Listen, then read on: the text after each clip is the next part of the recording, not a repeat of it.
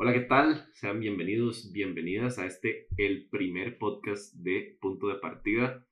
Tal vez muchos o muchos de ustedes nos conozcan como LBZ Sports y hemos decidido hacer un rebranding, cambiar un poquitito la marca, la idea en general de lo que hemos venido tratando estos últimos años, añadir un poco más de cosas y un poco más de gente también. Y bueno, este es el primer podcast que tenemos como punto de partida. Vamos a estar hablando, como no, de la Champions League, como ya es costumbre, hacemos el podcast de repaso de la previa de los equipos, de los grupos, de cómo quedaron formulados y básicamente de lo que podemos esperar de esta fase de grupos y me acompañan un par de caras conocidas y otra persona que tenemos que presentar en el proyecto. Primero, Julián, ¿cómo estás? Muy bien, Luis. Eh, pues sí, un placer otra vez. Ya esta es la tercera, cuarta temporada, la cuarta temporada en la que vamos a estar cubriendo la Champions y también con la otra cara conocida que es la de Alejandro Echandi. Hola Julián, hola Luis, sí, volvemos aquí a repasar la previa de Champions, quedaron los grupos bastante bonitos, yo diría que quedó el grupo del Barça, uno de los más fuertes prácticamente que de la historia, pero bueno, ahorita vamos a repasar eso,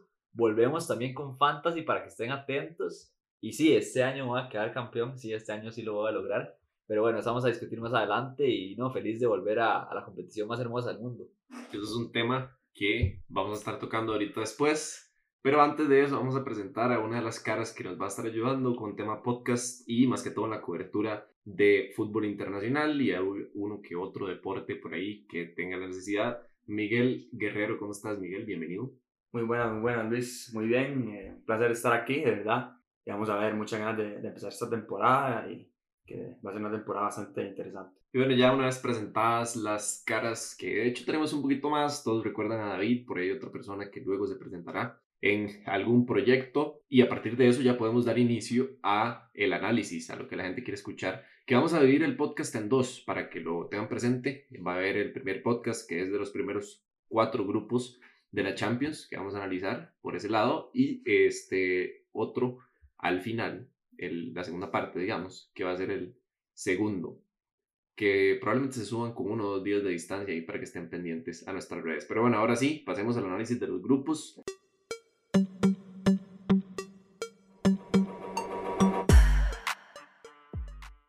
Y me voy a tirar yo el grupo A, porque la verdad es que aquí parece que nadie quiere hablar. Entonces empezamos con el Ajax. Un Ajax que está bastante diezmado, se le van figuras importantes, se le va a Anthony, se le va a Masraoui, se le va a Gravenberg. Lisandro, Lisandro Martínez y se le va Lisandro Martínez. Son, son cuatro jugadores sumamente importantes de aquel proyecto del Ajax que se termina metiendo a semifinales. Anthony llega un poquito después, tal vez eh, Lisandro también, pero cierta base ya se había venido este, separando del equipo con Frenkie, con, con Delict, con Van de Beek y demás. Y entonces tenemos un equipo del Ajax que sigue siendo de los fuertes del grupo, pero que quizá ahora tenga que disputarse más el, puesto con Napoli y con Rangers que en otras temporadas, que si hubiera tenido esa, esa amplitud de plantilla. Se refuerza un poco. Este, llega Bergheim del Tottenham y si no me equivoco, este Broby, que vuelven a traer, que estuvo, tuvo un paso por la Bundesliga. Entonces básicamente se refuerzan en ofensiva y en la parte de atrás traen un, un defensor mexicano también. Pero no hay muchísimo más que hablar de este Ajax, que aspira, como digo, eh, tal vez al, al, segundo puesto o a la pelea por Europa League. Quien quita y nos quedamos sin Ajax en segunda fase. Ahora pasamos al Liverpool. Un Liverpool que está pasando un momento interesante. Bueno, no sé si me quieres decir algo. Sí, hablar del Ajax que a falta de, de un día de mercado se hablaba del sustituto de Anthony eh, que finalmente no se va a hacer, y Lucas Ocampos del Sevilla, que parece que la operación está ahí un poco complicada, pero puede ser que sí llegue un refuerzo de último momento para el Ajax. Bueno, y con la llegada de Januzaj, que se dice, al Sevilla, debería abrirle el campo a Ocampos para que se vaya al Ajax, que sería un gran refuerzo, pero bueno, hay que ver qué pasa en estos últimos momentos del mercado de fichajes. De eso iba a hablar. Un último punto también es que cambian de entrenador, además. Ya no está Ten Hag, entonces por ahí podría cambiar la idea del equipo, que Ten Hag lleva muchísimos años en el Ajax y quién sabe, la filosofía probablemente se mantenga, pero bueno, la idea de juego sí puede ser un poco diferente. Llega Vindal también al equipo que antes no estaba. Una cosa que quería tocar con el Liverpool era que justamente estamos a un día del cierre del mercado de fichajes, entonces probablemente se nos escape alguna que otra persona o alguna que otra incorporación a los planteles, pero bueno, es, es, son ganas del asunto porque estamos grabando miércoles. Que por cierto, ahorita juega el Liverpool, del que vamos a hablar, que no tiene un buen inicio en Premier League, sí como lo tenía el Ajax en la Eredivisie, que lleva cuatro victorias de cuatro partidos El Liverpool este, solo tiene una victoria en sus cuatro partidos disputados. Fue a 9 a 0, sí, pero es un resultado un poco engañoso contra un Bournemouth que venía este, bastante complicado contra el Arsenal y contra el Tottenham. No, contra el Manchester United, perdón.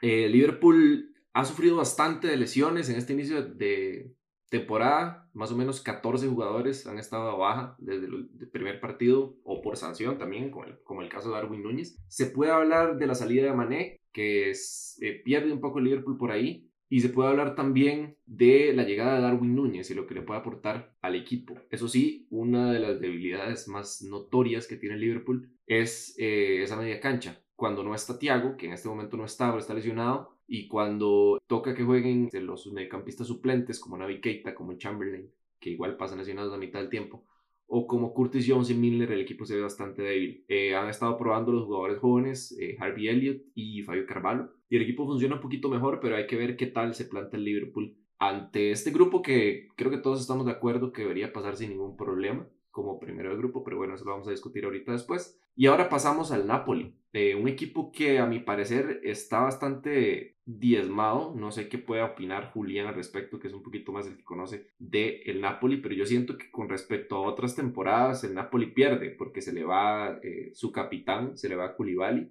En tema portería se va también Ospina, o sea que tienen cierta debilidad por ahí. en mediocampo se confirma que se va Fabián Ruiz, se va Fabián, se va Mertens. Se va Fabián, se va Mertens, se fue Insigne también y no trajeron nada muy importante arriba más que Politano y quizá que se le va a dar este, bueno, a... ¿Cómo se pronuncia el, este ah, el, sí, sí, el, el georgiano Karabatskelia, bueno, como quieran. Ese más es el que la está rompiendo en este momento, para que, para que sepan, ahí con, con Oshimen y están como en ese periodo de transición a media cancha, en, que le pasa como un poquito similar a lo del Liverpool, solo que, bueno, Liverpool obviamente tiene jugadores de un poquito de más jerarquía. El Napoli está atravesando un momento complicado, por ahí se hablan de varios fichajes, por ahí se habla de Keylor, se habla igual de, de Cristiano, que es algo bastante improbable, pero siento que el Napoli, y me atrevo a decirlo desde ya, es el equipo que va a terminar como último de grupo porque creo que no tiene profundidad de plantilla suficiente para competir. Y si no hay nada más que hablar del Napoli, podemos pasar con el Rangers, que ahí yo sé que todos vamos a estar de acuerdo en que se merece desde hace ya un buen tiempo participar de una fase de grupos de UEFA Champions League, porque lo viene haciendo muy bien en la liga local, lo viene haciendo muy bien en la Europa League, incluso se ha metido a, varias finales. Y es un equipo que despierta pasiones porque su afición y su, como que lo que envuelve al club es bastante interesante. No tiene bajas muy significativas, se va Ramsey, pero Ramsey no jugaba del todo en ese equipo, entonces eh, no hay ningún este, inconveniente, creo. Y mantienen la, la, línea central, digamos, de lo que es el proyecto del equipo, que son Tavernier, Kent, eh, Alfredo Morelos este, y, Hagi, que, bueno, a mi parecer son los, los jugadores más importantes. Hay que ver para qué más le da a este equipo del Rangers. Sabemos que de local se puede hacer sumamente fuerte, pero de visita ahí es donde deja las dudas. Es un equipo muy pasional, entonces eh, no creo que se le achique cualquiera porque tiene tres equipos bastante importantes a la par en el grupo, pero creo que tiene algo para competir principalmente al Ajax porque este es un equipo que le gusta mucho la ofensiva y creo que le toca a un grupo que tiene, eh, sin contar al Liverpool, falencias defensivas en, esos planteles. Entonces, por ahí estaría interesante ver cómo se van a, plantar los equipos y, y, creo que va a ser un grupo bastante interesante para observar por esa facilidad que van a tener los equipos para llegar al marco rival. Muchachos, algo que agregar del grupo. Sí, yo creo que las predicciones, ¿no? Eh, ¿Estamos claros todos que el Liverpool es líder? ¿O alguien tiene ahí sus dudas? ¿Está claro? Yo estoy totalmente opuesto a Luis, pero a mí el Napoli pasa de segundo. Curioso. Yo voy con el Ajax de segundo, pero creo que va a competir bastante duro con el Napoli y creo que Rangers se va a quedar abajo, desgraciadamente. Pero es un grupo que, como dicen ustedes, está completamente abierto porque siento que los cuatro equipos el Liverpool claramente es el más fuerte y en, fase de grupos siempre le cuesta a los equipos que le metan gol, pero bueno, empezó mala temporada, tiene esa base en el medio campo y entonces yo creo que es un grupo que está completamente abierto para que hayan bastantes goles. Yo creo que, que el Liverpool va a quedar primero, pero le va a costar. Y, estoy igual que, que Julián, yo creo que el Napoli va a quedar segundo, sobre todo por el inicio de, en la liga, yo creo que puede hacerlo bien y el Rangers también va a dar pelea en el segundo puesto. Creo que el Ajax es el que va a quedar de, último lugar en este grupo. Yo Vamos a ver, me estoy arrepintiendo de la decisión del Ajax, más que todo eh, del, del Napoli, más que todo por la... Ya fácil, por, ¿no? por la no, no, por la, por la parte ofensiva que tiene el equipo y hablando de las defensas, pero igual me mantengo, creo que el, que el Napoli como mínimo no clasifica a la segunda fase y creo que el que se mete es el Rangers. Sí, yo creo que estamos por ahí, yo también veo al Rangers un poquito por encima del Ajax. El Napoli, como dijo Luis, es que cambian tantos jugadores, o sea, de verdad es como una revolución tan grande en ese equipo que bueno, de repente uno se encuentra con muchas caras nuevas y, es como una incógnita, ¿verdad? Lo que pueda hacer el equipo. Sí, hay, hay que ver quién da ese paso al frente, porque digamos, uno que esperaría, a, digamos que esperamos todos que dé el paso al frente y que no lo ha dado en los últimos años, tal vez por campo, es Irving Lozano. Irving Lozano tiene el momento para ser completamente titular y ser hasta uno de los goleadores del equipo. Y bueno, parece este Georgiano, que es el que se está llevando todos los, todas las cámaras y todos los reflectores en el principio de temporada. Y bueno, muchachos, pasamos ahora al grupo B, en donde tenemos eh, al Porto, actual campeón portugués, un equipo que lo recordamos de la Champions, donde llegaron a cuartos de final, donde eliminaron a la Juventus. Donde, por cierto, fue mi predicción de equipo sorpresa. Sí, la primera, la primera gran predicción sorpresa de Luis, y era un equipo defensivo, incómodo, y más bien la temporada pasada en la liga portuguesa quedan campeones proponiendo, haciendo un juego un poquito más, más vistoso, por decirlo así. Entonces, es un equipo que, eh, pues bueno, ya demostró que puede mostrar una cara, tal vez la más defensiva, pero también puede mostrar la otra cara de llegar a proponer y, bueno, en Europa aún así sigo viendo la cara que, que, le vimos en aquella temporada, ¿verdad? De echarse un poco más atrás, de, de, tener un buen bloque bajo, bloque medio y demás. Y es un equipo que similar al Napoli, pues ha cambiado bastante de plantilla. Ya no está el Tecatito, no está Vitiña, que se fue al París, por ejemplo. Eh, Luis Díaz tampoco está, que es otro de los importantes. Entonces, igual tiene caras nuevas y en parte esas caras nuevas, pues bueno, son las que propiciaron ese cambio en estilo de juego. El Atlético de Madrid eh, se fue Renan Lodi, es como lo más pronto que recuerdo, ya no está tampoco Luis Suárez. Eh, Joao Félix tiene que dar el paso adelante, sin duda. El, Cholo lo está dando y el mismo Cholo ha dicho que, que es el momento idóneo para que ya dé pues esa explosión, digamos, que se espera. Y bueno, vamos a ver qué más del Atlético. La media cancha es lo que más me deja dudas a mí personalmente. Trajeron a Nahuel Molina, que eso es muy importante porque Marcos Llorente, que probablemente sea el mejor mediocampista del equipo, había tenido que jugar de carrilero derecho. Y bueno, ya con Nahuel Molina tienen un carrilero derecho. Llorente puede volver a jugar en la media cancha, pero igual sigue generando dudas. Y en este momento me atrevo a decir que, que la gente del Atlético está muy dividida. Hay quienes quienes ya no creen tanto en la idea del Cholo, que el equipo ya no es tanto para él, que necesitan un cambio de, de idea de juego. Y bueno, hay quienes todavía defienden al Cholo y demás y van a muerte con él. El Atlético, por plantilla, similar a la temporada pasada, es de los mejores equipos de toda Europa, sin ninguna duda. Pero el nivel de juego que está mostrando, pues bueno, puede dar un poquito más de, de, de dudas a la afición y a las personas que los vean jugar.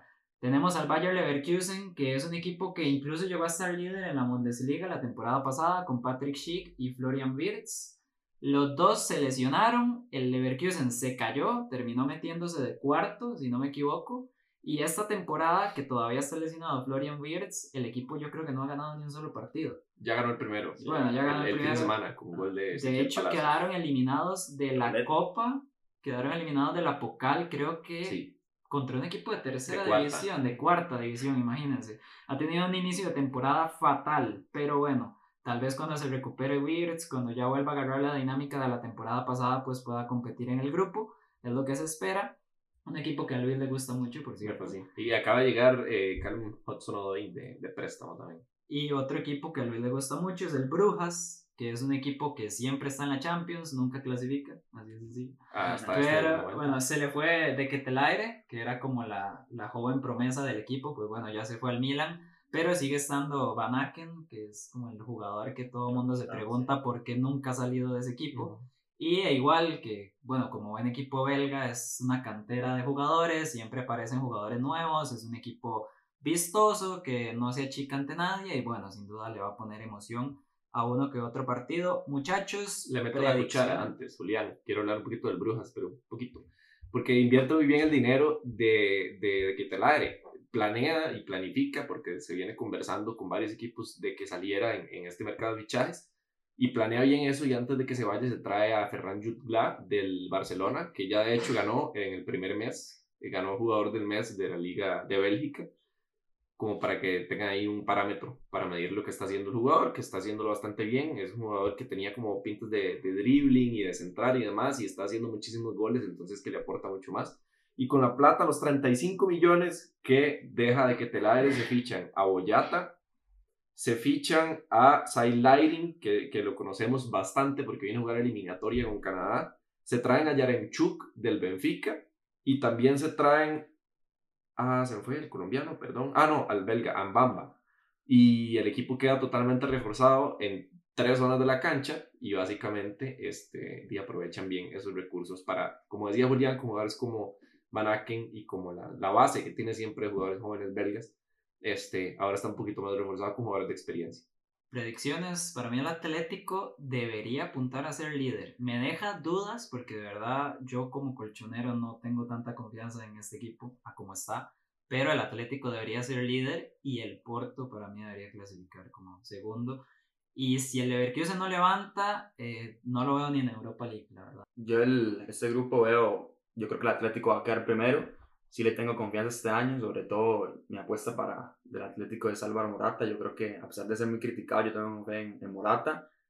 Y segundo, creo que va a estar entre el Brujas y el Porto, pero voy a decir que el Brujas eh, va a la sorpresa y después el Porto quedaría tercero. Ojo, primera, primera porra ahí. Nosotros siempre tenemos como la, la tradición, digamos, de, de, tirar un equipo ahí como que pueda dar la sorpresa.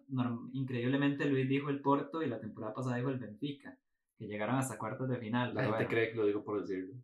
La gente cree que es porque ama la liga portuguesa. Vamos a ver quién tira esta vez. Pero bueno, ya Miguel tiro entonces al Brujas. Sí, por mi parte muy sencillo, Atlético y Porto creo que el Leverkusen está bastante golpeado y el Brujas hay que ver hasta dónde le da el plantel para competir con dos equipos que claramente tienen más profundidad.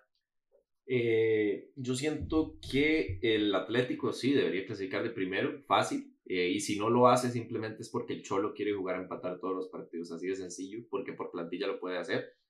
Y el segundo debería estar, a mi parecer, entre el Brujas y el Leverkusen. Y el que clasifique de esos dos va a ser la sorpresa de la Champions. Si pasa el Brujas, es muy probable que compita contra el equipo que le toque, a menos de que sea uno de los enormes equipos. Este, y si pasa el Leverkusen ya con Birds recuperado la próxima temporada me parecería algo muy extraño que el equipo no levante. Algo positivo del Brujas este año es que le toca el grupo más accesible, diría yo, en los últimos años, porque llevaba años corridos que le tocaba o el City o el París o los dos o el Madrid. Entonces este es un grupo ya un poquito más abierto donde va a poder competir. Y bueno, vamos con el plato principal, con el mejor grupo en este momento, el grupo de la muerte. Bueno, ahora sí vamos con el grupo de la muerte. Yo creo que no hay discusión con esto. Es el, el grupo más complicado. Empezamos con el Bayern de Múnich, que, que todos los años está dando pelea. Es un equipo que aunque ha perdido a, a Lewandowski, pues tiene a el fichaje estrella que es Sadio Mané. Un equipo totalmente... Mm, todos los años está ahí en, la lucha, tiene jóvenes promesas, tiene a Musiala, ha fichado también a Elite, a Nabri. Es un equipo muy completo, un bloque que ya se conoce. Y, y yo creo que pues va a estar en la pelea por ahí por el primer puesto, pero seguimos con el Barça que el año pasado fue, fue un desastre, pero este año con las famosas palancas, pues ha hecho un equipo que yo creo que, que nadie se esperaba y fichando a Lewandowski, que era la estrella del Bayern del año pasado. Yo creo que el Barça, pues, este año es candidato para, para, para llevarse el título porque ha fichado demasiados jugadores, ha hecho una inversión muy importante y se juega más que ganar un solo título, es parte del patrimonio del club, pues es lo que ha tenido que vender para poder armar este equipo, que va a dar pelea, pues arriba con Lewandowski, con Ansu Fati, con Ferran, con Rafinha, Dembélé, tiene demasiadas opciones y es un equipo muy completo, una plantilla muy amplia que lo que le ayuda es que no va a tener que no va a tener problemas en rotar con la liga, no va a tener problemas de, de armar segundos equipos para jugar partidos que no son tan importantes y yo creo que el Barça es favorito en este grupo, en mi opinión. Vamos con el Inter, que para mí es lo que hace que sea el grupo de la muerte, que no solo hay dos equipos potentes, sino que el Inter es el que puede complicárselo al Barça y al Bayern. El Inter mm, tiene una dupla que goleadora con Lukaku y, Lautaro que para mí es de las mejores que existen. Lukaku pues es el nuevo de referencia que, que se complementa perfecto con Lautaro. Perdió a Perisic, pero aún así tiene, con, tiene un bloque perfecto con esa defensa de 5, con los dos carrileros. Y el Inter yo creo que que va a dar pelea y es probable que, que pelee ese segundo puesto. Veo al Barça y al Bayern como favoritos, pero yo creo que el Inter va a estar hasta el final peleando y, y pues el último que es el Victoria Pilsen es un, ¿eh? es un campo complicado, pero Ellos, estaban, ellos estaban felices de estar en ese grupo.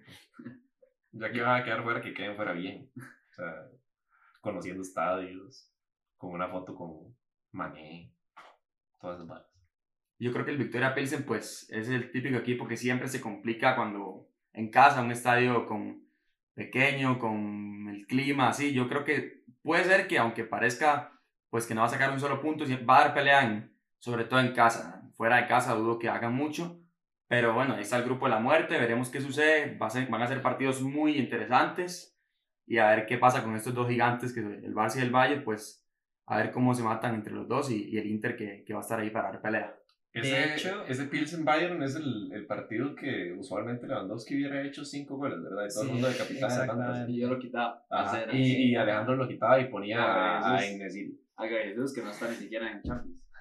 De hecho, recuerdo eh, hace como dos temporadas que en el grupo de la muerte también estaba el Inter, el Barça, el Dortmund, creo que era el otro. Y bueno, ¿se acuerdan que estaba el Sparta Praga? Que fue un equipo, Ajá, fue un equipo como que, que igual, similar al Pilsen, estaba en el grupo de la muerte, todo el mundo lo daba por, por ahí, que todo el mundo lo iba a golear. Cierto. Y de repente ese equipo, el Sparta Praga, era buenísimo. Sí, o sea, de hecho era la base de la selección. Era también. la base de la, de la selección de República Checa. Entonces, bueno, esperemos que el Pilsen pueda dar una cara similar esta vez. Para mí el grupo es Está bárbaro. duro, está bárbaro. Está bárbaro, 9-9. O sea, está bárbaro. Porque, digamos, para mí cualquiera de los que quede fuera, digamos, Inter, Barça, Bayern, el equipo que quede fuera, Favorito para es un equipo favorito Europa League y que en otras circunstancias, digamos, estando en otro grupo, podría llegar tranquilamente a cuartos de final, incluso. Sí.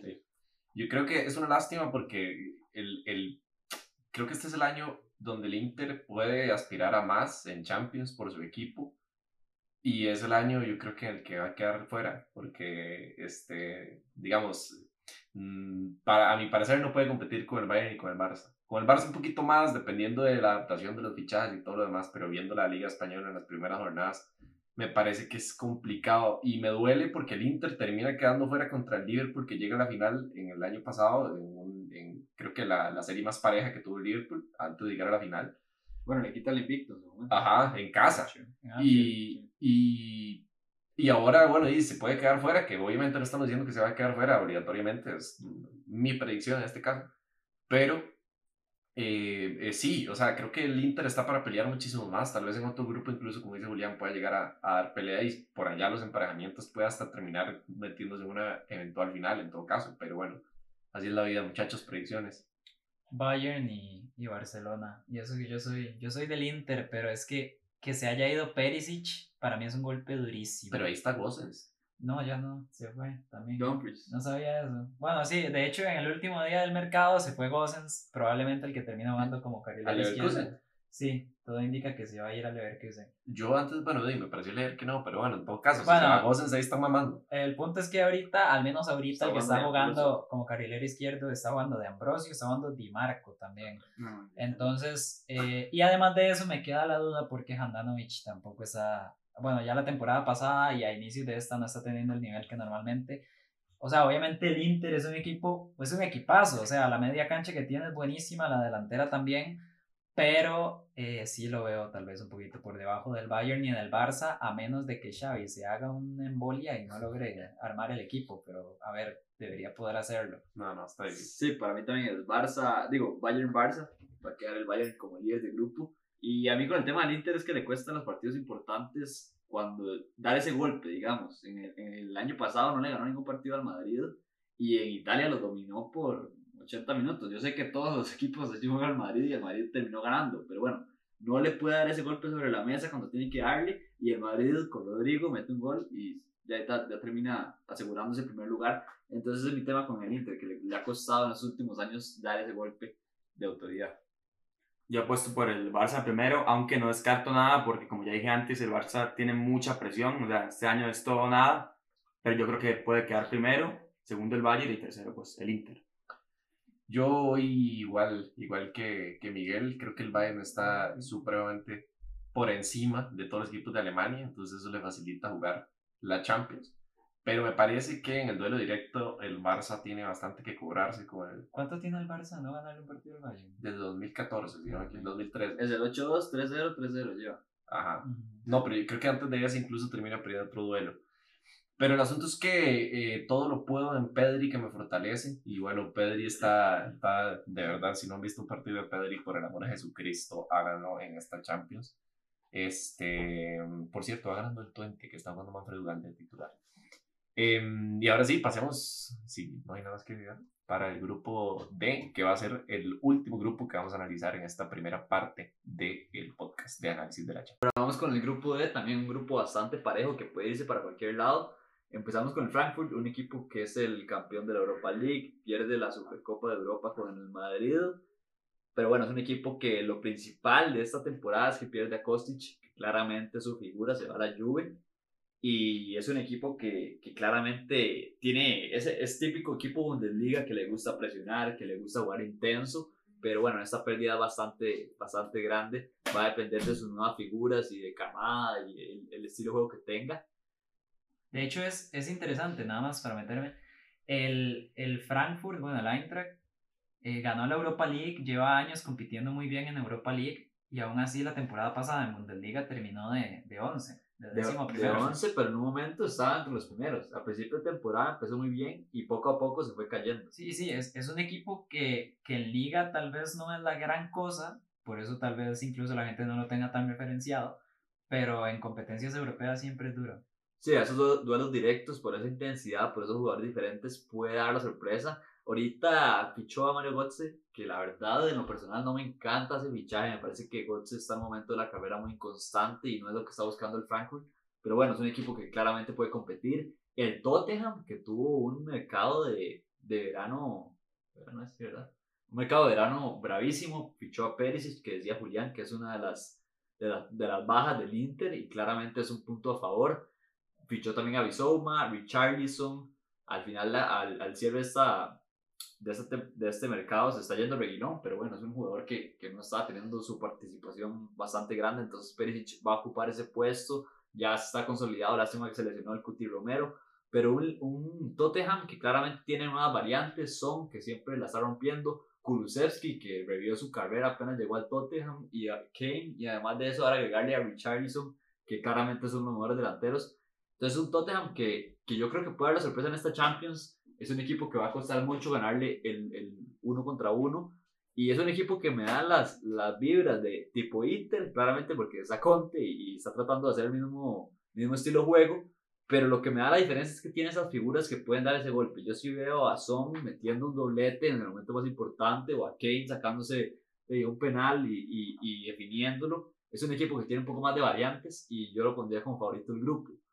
En la parte, yo, yo quería decir que el Tottenham, la verdad es que se ve la mano de Conte, se ve un equipo totalmente un bloque. Ha fichado jugadores, tiene jugadores muy completos en todas las posiciones, en el centro del campo Bentancur, eh, en la defensa pues con el Cuti Romero, arriba con Richarlison, Kane, Son, Kulusevski. Yo creo que es un equipo que se ve la mano de Conte, muy informado y, y, un bloque muy sólido. Tiene algo diferente a aquella Champions en la que llega a la final, que termina perdiendo contra el Liverpool, que es que tiene profundidad de plantilla tiene el, recambio en defensa, en contención, en la parte creativa y en la parte de profundidad de ataque, que es lo que caracteriza más al Tottenham. Y ojito, o sea, no lo, no lo pongo como sorpresa porque me parece que debería ganar el grupo, pero este, para la fase final, ojito con el Tottenham. Bueno, y vamos con el Sporting ahora, que ese es uno de los equipos que salió más golpeado por las salidas pierde a, a Núñez en la media cancha, a Paulinha, a Sarabia, que se vuelve al París. Y es un equipo que el año pasado, bueno, llega a octavos, sale goleado por el Manchester City de manera estrepitosa, pero el City claramente está a otro nivel. Y un Sporting que ha, ha empezado bastante lento en la Liga Portuguesa, ha perdido partidos. Y, y bueno, yo creo que este, este año lo va a tener bastante complicado. Y de forma cierre está el Marsella, que es uno de los equipos que mejor se reforzó. El nuevo entrenador, el Igor Tudor, y lo único punto negativo que está teniendo es que está teniendo problemas con el camerino, pero consiguieron a Alexis Sánchez para esa delantera ya metió doblete, está haciéndolo bastante bien y tiene carrileros muy importantes, eh, jugadores de préstamo, también ha, ha buscado esas formas de, de, encontrar un nivel. En este momento está de segundo lugar empatado con el PSG en la liga francesa y yo creo que este es uno de los equipos que también podría dar la sorpresa en el grupo porque además es un grupo bastante abierto. Y además el Marsella, eh, bueno, Tudor eh, era entrenador del Verona en la liga italiana, era un equipo muy intenso, era como por decir un Atalanta 2.0 para que la gente se haga una idea. El.